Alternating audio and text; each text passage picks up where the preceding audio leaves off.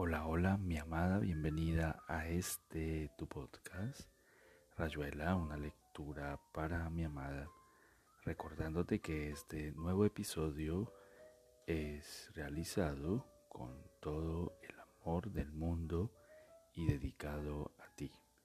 Hoy continuaremos con la lectura de un nuevo relato del libro de Cortázar llamado 62 Modelo para Armar.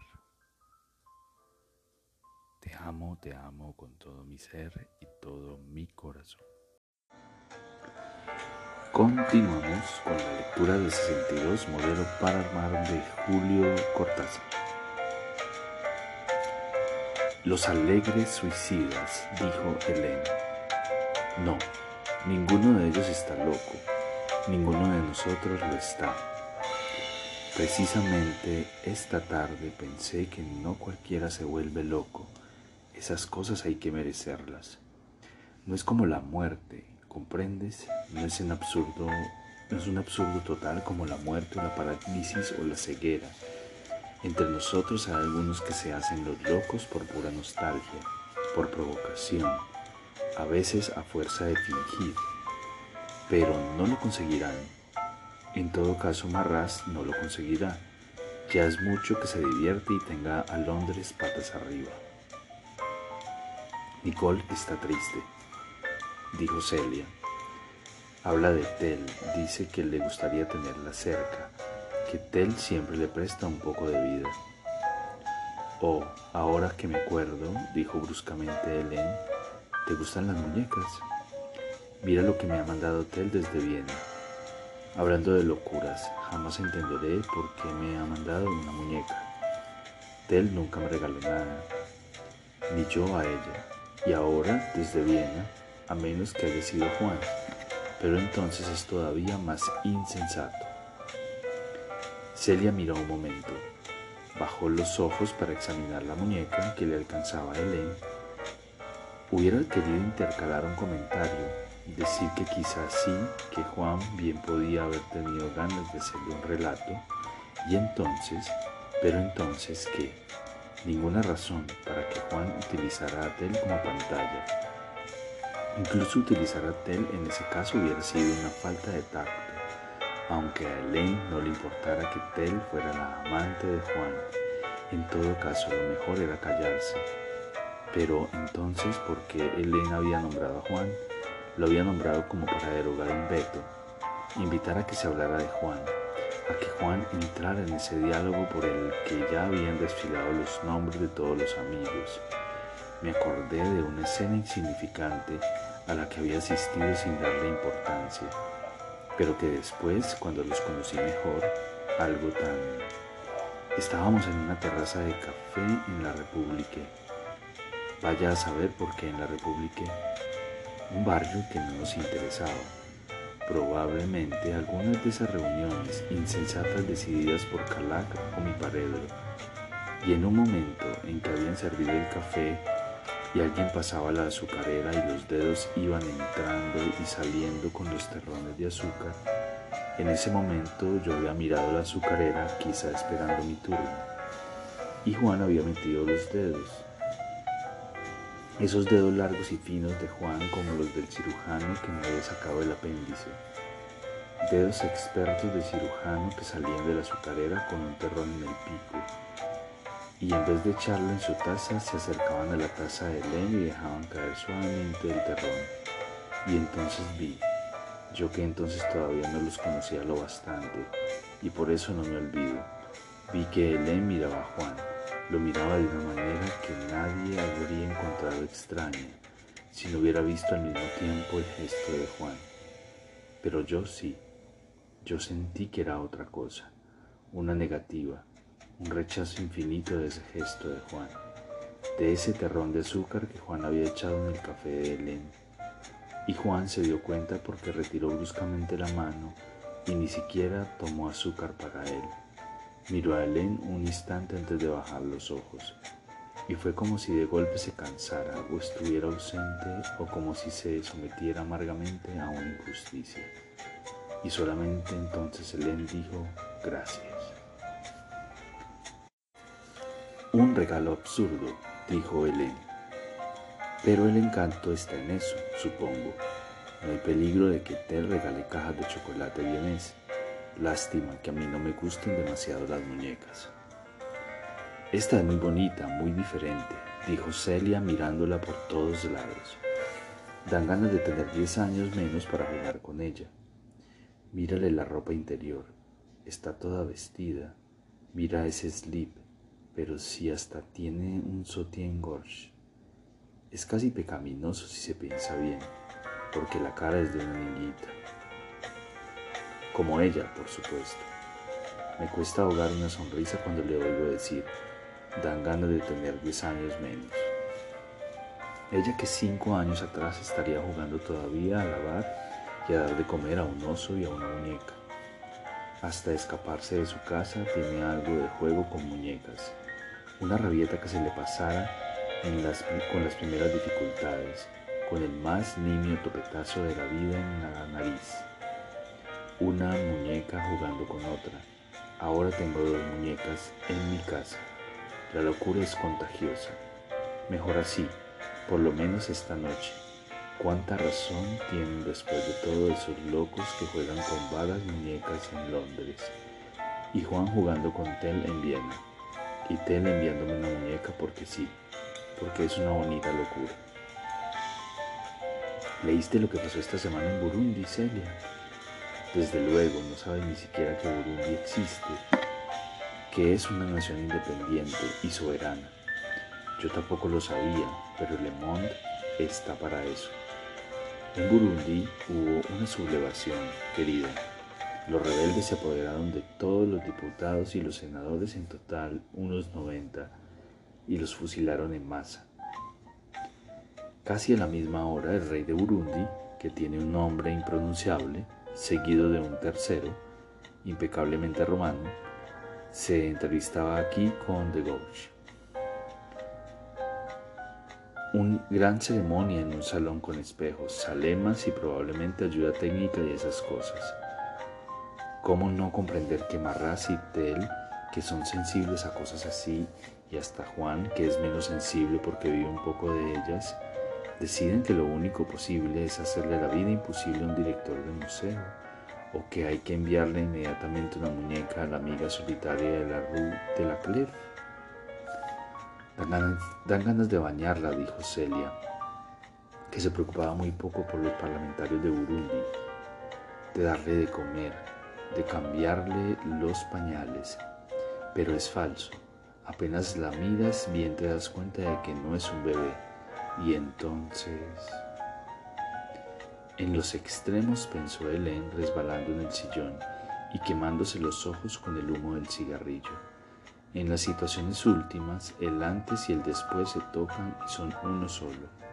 El muchacho había sonreído mientras ella le explicaba las fases previas a la operación y después había dicho, gracias por venir antes, y ella había respondido, siempre lo hacemos, es un pretexto para tomarle el pulso al paciente y conocerlo mejor devolviéndole la sonrisa con el margen de seguridad necesario para que siguiera siendo el paciente y a la vez cobrara confianza y no se sintiera tan solo. Tal vez en ese preciso momento, mientras le buscaba el pulso y miraba su cronómetro, había sentido que el muchacho se parecía a Juan. Pero entonces los extremos habían tocado y ese hombre en una cama había sido como un niño esperando y los cuidados más elementales, que vinieran con toallas y ropa limpia y se ocuparan de él, y le dieran un poco de caldo.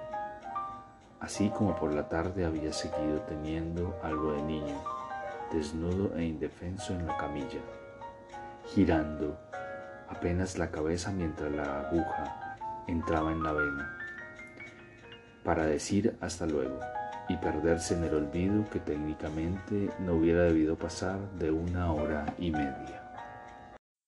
Nunca tuve una muñeca así, dijo Celia bostezando.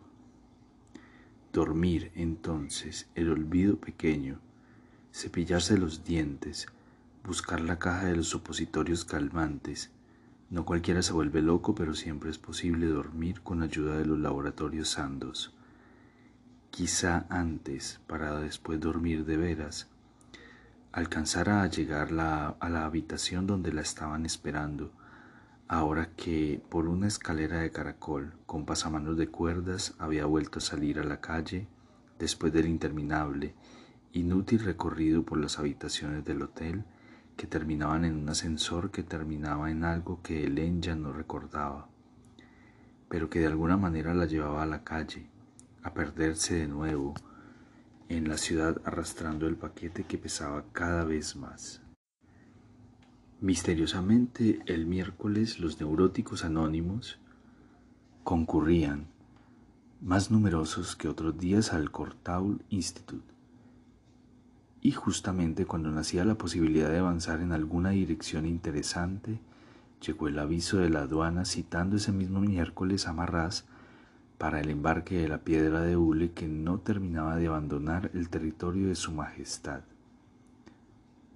En el expreso de Ronaldo, a la vuelta del Gresham Hotel, se discutió la cuestión entre espaguetis y cremas de diversos colores, porque en principio a nadie le hacía gracia reemplazar a Marraz en el sofá de la segunda sala del museo.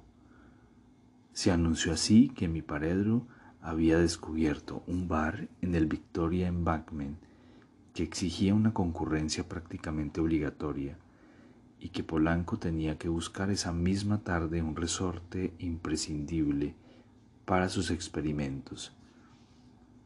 Pronto se vio que Calac y Nicole eran los menos ocupados, pues nadie iba a tomar en cuenta las obligaciones de Nicole con el editor de la enciclopedia o los, textos literarios que Calac destinaba a Río de la Plata o regiones parecidas. Al pobre Austin, que se, mostraba el más ansioso por colaborar, lo habían eliminado de entrada porque no terminaba de entender la cuestión del cuadro de Tilly Ketle sin contar que como ex neurótico anónimo, su testimonio podía haberse viciado de subjetivismo y parcialidad. Por si fuera poco, la víspera Austin había confesado a su profesor de francés y a Polanco que en su calidad de socialista las actividades del grupo le parecían por lo menos inútiles, por no decir peligrosas, junto con la conjugación del verbo jouir, elegido especialmente por consejo de Polanco. Marras había tenido que aguantarse un alegato en pro de la educación de las masas y de la lucha contra el racismo. Todavía ahora, entre cada viaje de los tenedores a los espaguetis, se oían restos o más o menos confusos del tema. Ustedes no tienen derecho a perder el tiempo en esa forma. Échale sal que están repugnantes pero no te das cuenta de que también esto es una manera de impulsar a la humanidad por caminos más vitales. Cómo extraño el pan de París, madre mía. Aquí le ponen ketchup a todo. Es un impulso muy raro, no te lo oculto. Cada vez cuanto más raro, más eficaz, che. Los hombres no son coleópteros. Para ustedes lo que está pasando en el Congo, entonces... Pero sí, Austin, claro que sí y en Alabama. Estamos enteradísimos, Polanco tiene un teléfono directo con el pastor King. Y lo de Cuba, entonces, ah, Cuba, la conocemos en detalle. Y en todo caso, no le vendemos una flotilla de autobuses que después se hunden con barco y todo. Histriones, eso es lo que son, muy posible, laudista. Pero ¿qué hacías vos antes de conocer a los histriones? Yo en realidad no, en realidad no, en tu club de paranoicos y gracias. Por lo menos tenía conciencia de los problemas, claro, y con esos dormías como un ángel. Decile a Giovanni que traiga vino, vos que hablas con el acento de San Sepolcro. Y ahora admití que el club se te importa un pito y que en cambio estás ansioso por conocer cosas útiles y excitantes Reconozco que ustedes me han revelado otros horizontes, risas groseras, pero eso no los excusa como personas. Decile a Giovanni que le traiga un flan de esos que se quedan en la glotis. Déjenlo hablar mientras yo lo convenzo a Calag de que monte guardia esta, esta tarde. Iré si me acompaña alguien. No me gusta estar solo en ese sofá tan peludo. Ya te dije que irá Nicole. Ah, entonces sí. Una cosa que ustedes no se imaginarán jamás es lo que cuesta encontrar un resorte en Londres. Ya está, ahora a este quien lo para. Fíjese que le estoy hablando de algo científico. Primero la raza humana y ahora la ciencia. A esto le llaman un almuerzo. Lo que pasa es que usted es un cronco y usted en petiforro. Mirala comer a Nicole. Como buena franchuta no se convencerá jamás de que los espaguetis son el plato principal. Pero en Italia no son nunca el plato principal. No, nena, pero yo le hacía referencia a Buenos Aires al señor aquí. ¿Y por qué Buenos Aires? Los espaguetis son italianos. Creo. Buenos Aires también. Ah, ya era tiempo de que te enteraras. Pero si Buenos Aires es italiano, no comprendo por qué allá los espaguetis son el plato principal. Son el plato principal porque nosotros los comemos con mucho tuco, que es un gran alimento, y encima nos mandamos un estofado que si no lo ves, no lo crees. Todos me preguntan para qué ese resorte, pero no se puede explicar así nomás. Que yo sepa, nadie te ha preguntado nada. Tendría que remontarme a los tiempos en que conocí a mi gorda en un baile de Bill de Abra.